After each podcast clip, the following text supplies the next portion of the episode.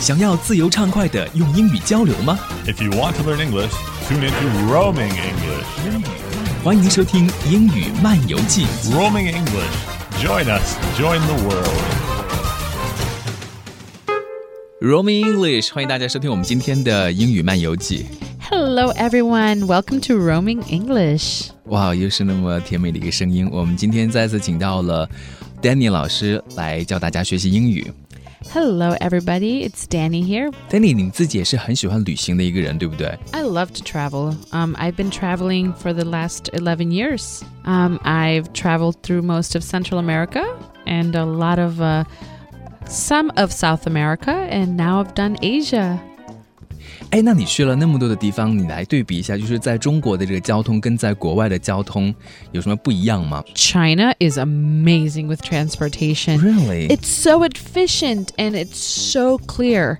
Um, many countries have to learn this from China. I think China has some of the best public transportation I've seen. You honestly don't need a car in Beijing. You have so much public transportation. There's no need to have a car. 嗯，我们今天要在节目当中和大家分享的这个话题呢，就是怎么样来坐火车。What I love the most about the the public transportation in China, they have bathrooms. They have, if you want to drink something, they have police stations in there. You name it, they have it all.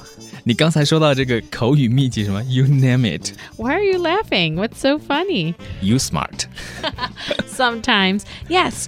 So today we're going to teach you a new phrase. You name it. Sometimes you are describing a list of things. For example, I can say Beijing has traditions, modern lifestyles, tasty food, exciting nightlife, beautiful people. You name it, they have it all. When you're trying to give a lot of examples of mm. something and and you run out of the examples, you can always say you name it, they have it. 这个 name 就是名字那个单词，对不对？N A M E。Yes, name as in Dani or Denny.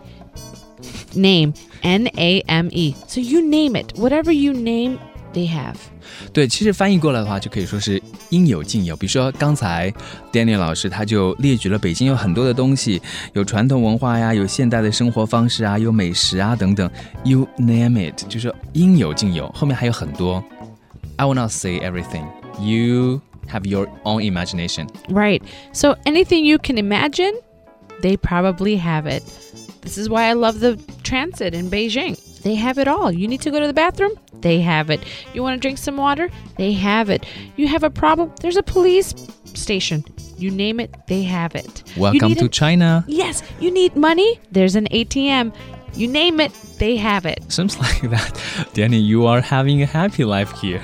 I love Beijing. Um, there are many times when I miss home and I'm homesick, especially because I miss my family. Mm. But again, Beijing has many great things. Okay. So I love it. OK，这是今天的第一个口语提升秘籍，还有另外一个，is over my head。Yes, just as much as I love Beijing and it has many things that I enjoy and love, there are many things that are just way over my head. For example, the language. I don't speak Chinese. I can't read the characters. It is way over my head. It is very hard for me to understand.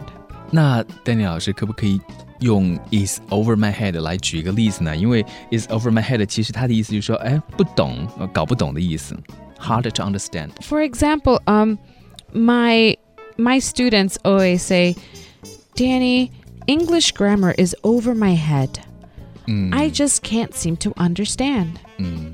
And I I always tell them, no, it's not. You speak Chinese. Therefore, English should be really easy. You are an encouraging teacher Yes, I always encourage. I think anybody can learn anything they want to learn.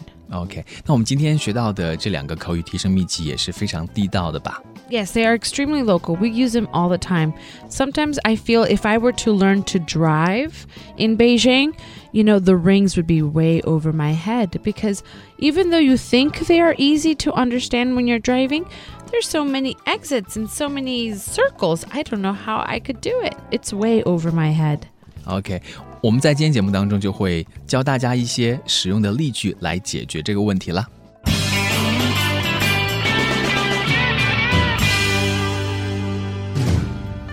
今天我们的旅游好剧百宝箱要教大家的呢，是一些跟坐火车有关的句子。Yes, one of my experiences that I can't wait to have in China is to actually get on a fast train or a bullet train. I do hear, though, in Europe, they have many trains. And I think the first thing you'd always want to find out or want to say is I'd like to find out about trains to Venice or Paris or um, Sev- Sevilla. That's how you say it, actually. Don't get angry, Spain. Don't get angry. It's okay. 这个第一个句子就是非常实用的，就是说我想问一下去威尼斯的火车情况是怎样的。那刚才呢，Dani 老师又举了很多其他的例子。那这个句子呢，我觉得非常实用，就是我第一次到意大利去的时候，看到那么多的火车，就觉得头晕，不知道到底要去坐哪一班。因此，你就可以去问当地人或者呢站台服务人员这个问题。Yes, I do think that when you are in a new country, everything is new, uh, the language is new. It can be, you know, it can make you feel like everything is over your head. So when you feel this way, just remember always ask.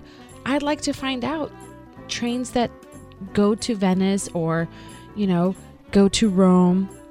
Or if you don't know, you can always ask, which train should I take for Rome? 这是我们今天的第二个旅游好句，翻译过来呢就是我该乘哪趟列车去罗马呢？ And it's also good to always know what you prefer. Do you want to take a local train or an express train? You should say what you prefer. I prefer express to local train. OK，这个句子要给大家好好的介绍一下哈，就说 I prefer express to local train 有两种，express 就是那种很快的，very fast。 Yes, express means that you don't want to make a lot of stops. You maybe want to only make stops in the big places or big, big cities. Um, but local trains will, will make more frequent stops.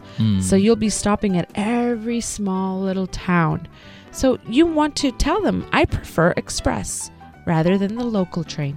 Local train 呢，就是慢车的意思。那我们说到慢呢，就会想到 slow。Slow train? No, it's local, local. train. 刚才呢，Dani 老师就给大家举了一个例子，比如说他会在很多的站停下来，然后呢，可能开的也比较慢，这个就叫做慢车，就叫做 local train。Local train 有的时候慢慢的让你欣赏一下沿途的风景也不错。I think that depends on your timetable Yeah. or, or your schedule.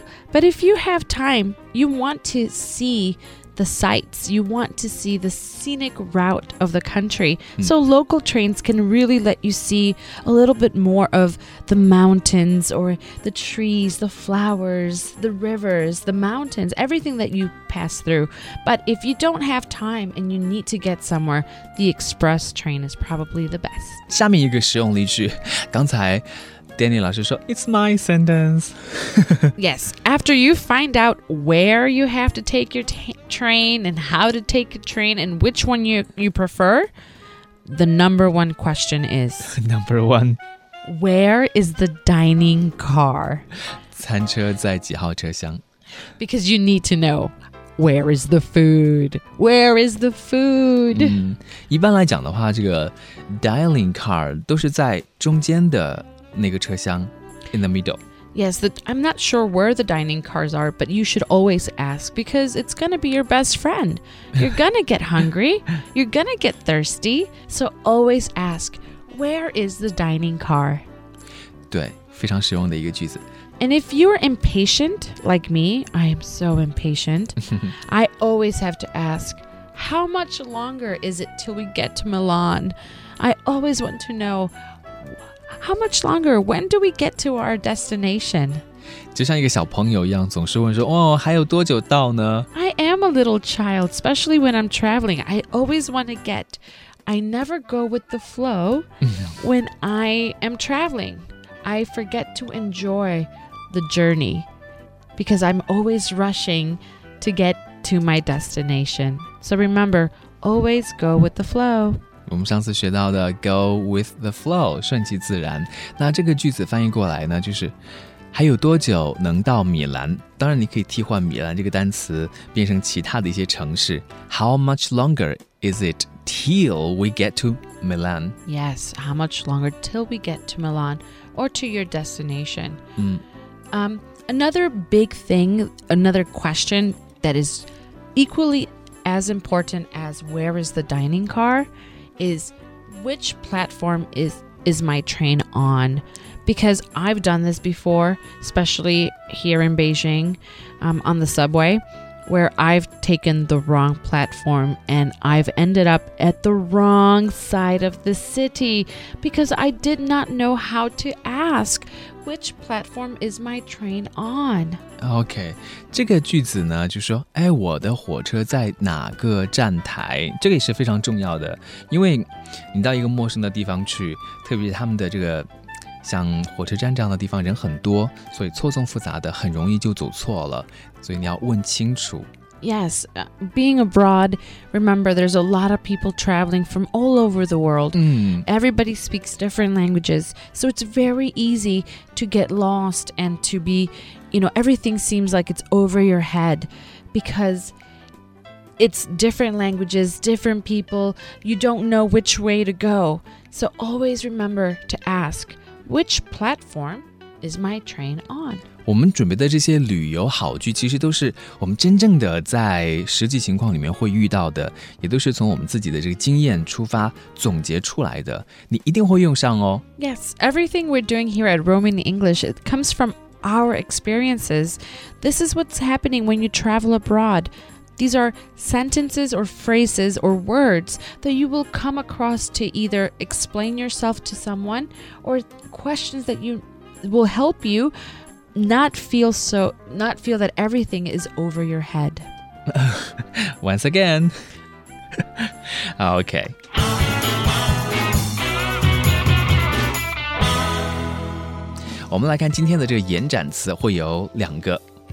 Yes. So when you're taking um a, either a local train or an express train, you can also choose what kind of bed you would like. You can have a hard sleeper or a lower bunk. Now, when I was young, we had bunk beds. And a bunk bed is two beds that are literally on top of each other. The lower bunk is the one that is on the bottom, and the other one is the top bunk。那我们今天讲到的这两个单词也是非常实用的。首先，第一个呢，刚才 Dani 老师说到的就是 hard sleeper，这个是硬卧啊，特别是晚上你要坐火车的话呢，就需要卧铺。那硬卧呢叫做 hard sleeper，还有软卧叫做 soft sleeper。Yes, so you can use either hard sleeper, a soft sleeper, or lower bunk. Mm. These are just your preference of where you want to sleep on the train. 再给大家解释一下，刚才说到的这个 b u n k bunk 这个单词呢，它的意思本来就是说铺位的意思。那坐过火车的朋友都知道，那分为上铺、中铺还有下铺。 Always go for the lower bunk. 我们今天的节目在这里结束了，再次的谢谢 Danny 老师。 You're welcome. It's great and pleasure to be here. I hope you get back to me about my having my Chinese teacher on my WeChat, which is my handle is DNL S E R R A。如果没有听清楚的话呢，倒回去再听一下啊。Dani 老师的微信，拜拜，拜拜。